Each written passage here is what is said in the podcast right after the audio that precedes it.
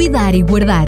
Um programa sobre gestão, tendo por base os ensinos bíblicos, com exemplos práticos para nos ajudar a gerir melhor todas as áreas da nossa vida. Cuidar e Guardar. Volvida mais uma semana, junto-me novamente com Fernando Ferreira para lhe trazer mais um Cuidar e Guardar. Temos estado a trazer-lhe uma análise sobre os temperamentos e hoje ficou prometido que iríamos falar sobre os fleumáticos. Fernando Ferreira, mais uma vez, bem-vindo.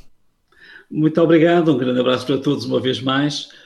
Pois hoje vamos efetivamente falar sobre um temperamento muito interessante.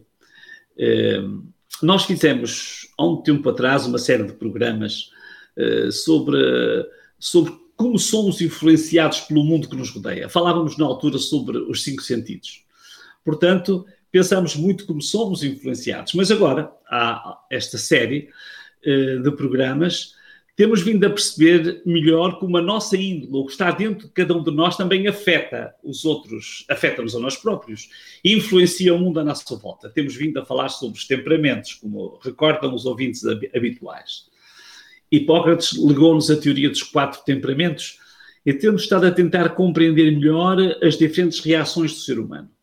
Já falámos sobre os sanguíneos, simpáticos, mas inconstantes.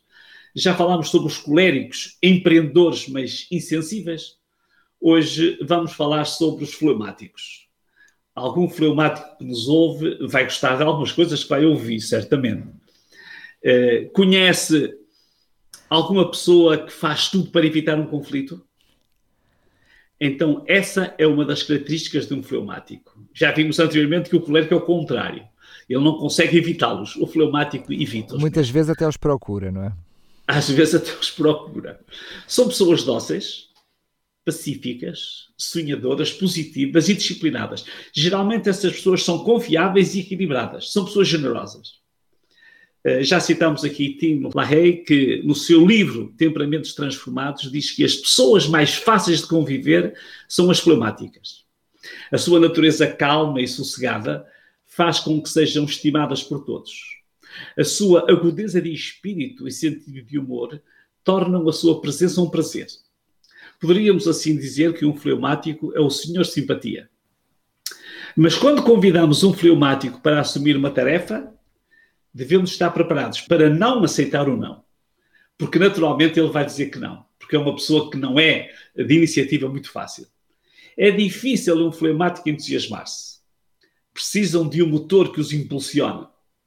Diz um especialista que é preciso exigir sempre mais de um fleumático para que ele possa alcançar o seu melhor. É preciso sacudi-lo da sua inércia e da sua indolência. Aqui temos uma pessoa fantástica de relacionamentos, mas que tem esta dificuldade de realização. Mas quando é bem motivado, apelando ao, ao bom senso, à confiança e à disciplina que lhe são próprias, tornar-se-á o melhor dos colaboradores. A personagem que escolhemos para ilustrar este temperamento é, adivinhem lá, Abraão. Abraão é um vulto das, da, da história das religiões, muito estimado por cristãos, judeus e muçulmanos. Abraão era um homem bom, pacífico, sonhador, que foi persistentemente motivado por Deus e aceitou tornar-se no pai da fé. É muito interessante uh, a vida de Abraão. Paulo escreveu em Romanos porque, em relação à fé, Abraão é o pai de todos nós. É deste homem que vamos falar. Vamos tentar aperceber-nos eh, também de quatro facetas da sua personalidade, como fizemos com os anteriores. Primeiro, era cauteloso os, os problemáticos são bastante cautelosos. Deus apareceu diversas vezes a Abraão para o chamar e motivar. E o, e o pedido, ou, um, o convite repetiu-se. Encontramos em Gênesis 12. Ora, o Senhor Deus, Deus disse a Abraão: sai-te da tua terra, da tua parentela, da casa do teu pai, para a terra que eu te mostrarei. E lá vêm as promessas motivadoras de Deus: far-te-ei uma grande nação, abençoar-te-ei engrandecerei o teu nome, e tu serás uma bênção. E abençoarei os que te abençoarem, e amaldiçoarei os que te amaldiçoarem. Em ti serão benditas todas as famílias da terra. Assim partiu Abraão, como o Senhor lhe tinha dito. Os capítulos adiante, e uns anos depois, Diz-nos em Gênesis 15, três capítulos depois. Depois destas coisas, veio a palavra do Senhor a Abraão em visão, dizendo: Não temas, Abraão, eu sou o teu escudo e o teu grandíssimo galardão. Lá estava o Abraão a precisar de ser motivado. E continua.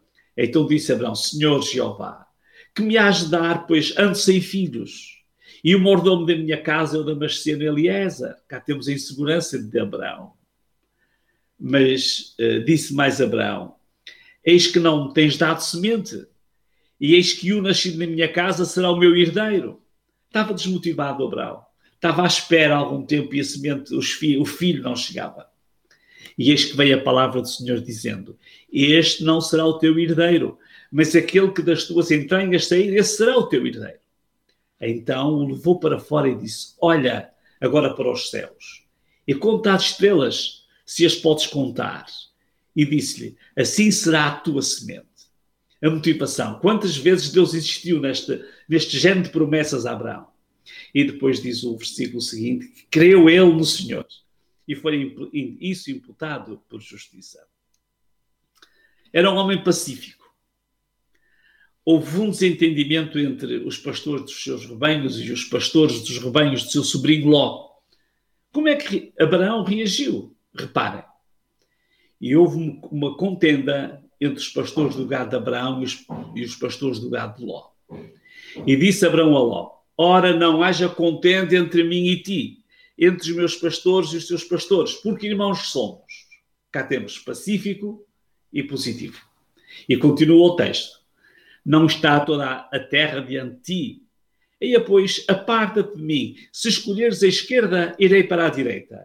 E se a direita escolheres, eu irei para a esquerda. E levou Ló, levantou Ló os seus olhos e viu toda a campina de Jordão, que era toda bem regada, antes que o Senhor tivesse destruído Sodoma e Gomorra. E era como o jardim do Senhor, como a terra do Egito, quando se entra em Zoar. Então Ló escolheu para si toda a campina de Jordão e partiu Ló para o Oriente e apartaram-se um do outro.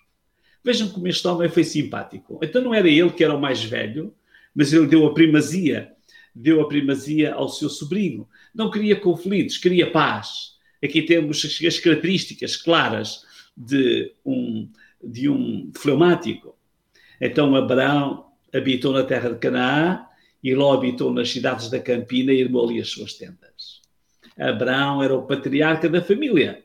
Podia ter dito: Eu fico aqui e tu vais escolher o que quiseres ou vais para onde quiseres viver.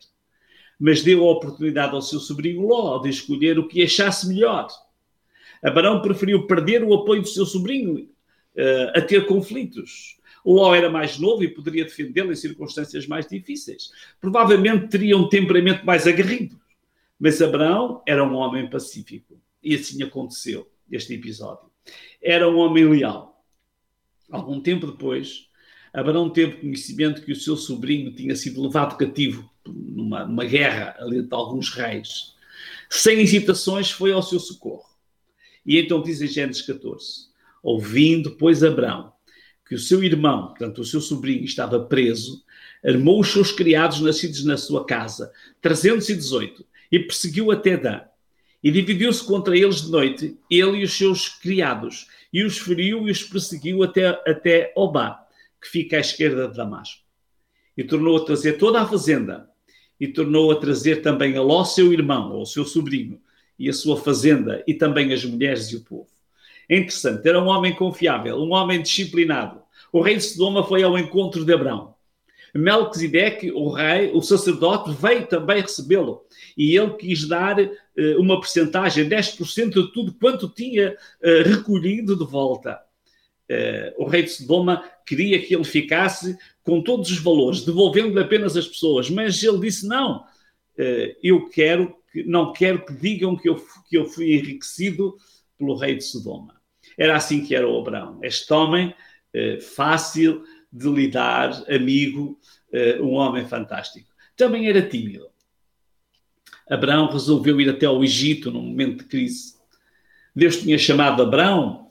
Uh, mais adiante, Deus viria a dizer: Abraão, eu sou o teu escudo. Mas a timidez do fleumático veio à superfície. E então demonstrou duas, duas fragilidades. Primeiro, ele foi procurar socorro no Egito e, segundo, mentiu por medo. O texto que lemos também é rápido e ajuda-nos a perceber este quadro tão interessante. Diz que houve fome na terra e desceu Abraão ao Egito para peregrinar ali, porquanto a fome era grande na terra. E aconteceu que, chegando ele para entrar no Egito, disse a Sarai, sua mulher: Ora, bem sei que és mulher formosa à vista. E será que, quando os egípcios te virem, dirão: Esta é sua mulher, e matar-me-ão a mim, e a ti guardarão para ela, para eles, com vida?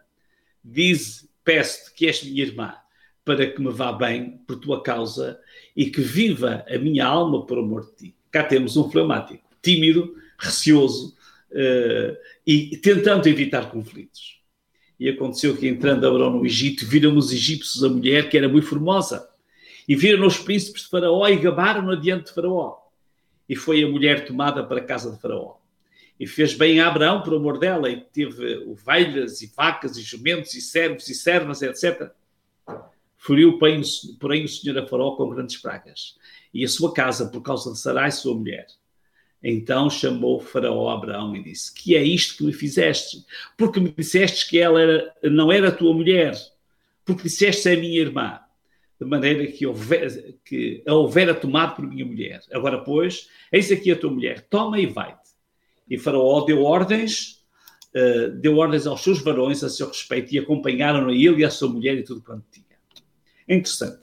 Que vida impressionante este homem de Deus. Era um homem bom, pacífico, leal, generoso, frágil também devido à sua timidez. Mas provou a sua fidelidade em muitos outros momentos da sua vida e ficou registado já no Novo Testamento em Tiago. Creu Abraão em Deus e foi isto imputado como justiça e foi chamado amigo de Deus. Ser chamado amigo de Deus pelo próprio Deus é incrível. Em Isaías, Deus estava a falar com um profeta e disse: Mas tu, ó Israel, servo meu, Jacó, a quem elegi, semente de Abraão, meu amigo. Se é fleumático, ou se o seu filho é fleumático, provavelmente será dócil, pacífico, sonhador, positivo, disciplinado, confiável, equilibrado, será uma simpatia. Mas é muito pouco entusiasmado com os estudos, com o trabalho. Sente que é difícil de motivá-lo. Seja um motor que o impulsione, mas não decida por ele encontra alguém que possa ser o seu motor, pode ser uma namorada, um cônjuge, um amigo. Depois de ele arrancar, será competente, organizado e disciplinado. Compreenda-o e compreenda-se. E descobrirá um excelente ser humano. Como somos imperfeitos, mesmo nas nossas perfeições. Abraão, apesar de, de tudo, foi considerado um amigo de Deus. Descobriu o caminho do sucesso na relação com Deus Aconteceu isto com Pedro, o sanguíneo, aconteceu o mesmo com Paulo, o colérico, e agora repetiu-se com Abraão, o fleumático. Aprenda a gerir a sua personalidade e a compreender melhor o valor de cada ser humano. Não esqueça de cuidar e guardar. Enfim, aqui fica para mais reflexão para cada um de nós e, sobretudo, ao analisarmos estas características de mais este temperamento, que cada um de nós também se possa rever naquilo que já foi dito. No entanto, Fernando Ferreira, ainda nos falta pelo menos abordar mais um temperamento que é o melancólico. É verdade, é isso que queremos falar no próximo programa sobre o melancólico. É interessante que nós nos, nos conheçamos, nos compreendamos e há muita gente a lutar com isto. Não se compreende. É bom que nós abramos um bocadinho o leque e percebamos. E certamente que podemos melhorar a nossa, os nossos relacionamentos e a nossa utilidade também. Claro que sim. Mais uma vez, Fernando Ferreira, muito, muito obrigado. E marcamos então para o próximo programa, se Deus quiser. Até lá. Um abraço para todos. Cuidar e Guardar um programa sobre gestão, tendo por base os ensinos bíblicos, com exemplos práticos para nos ajudar a gerir melhor todas as áreas da nossa vida. Cuidar e Guardar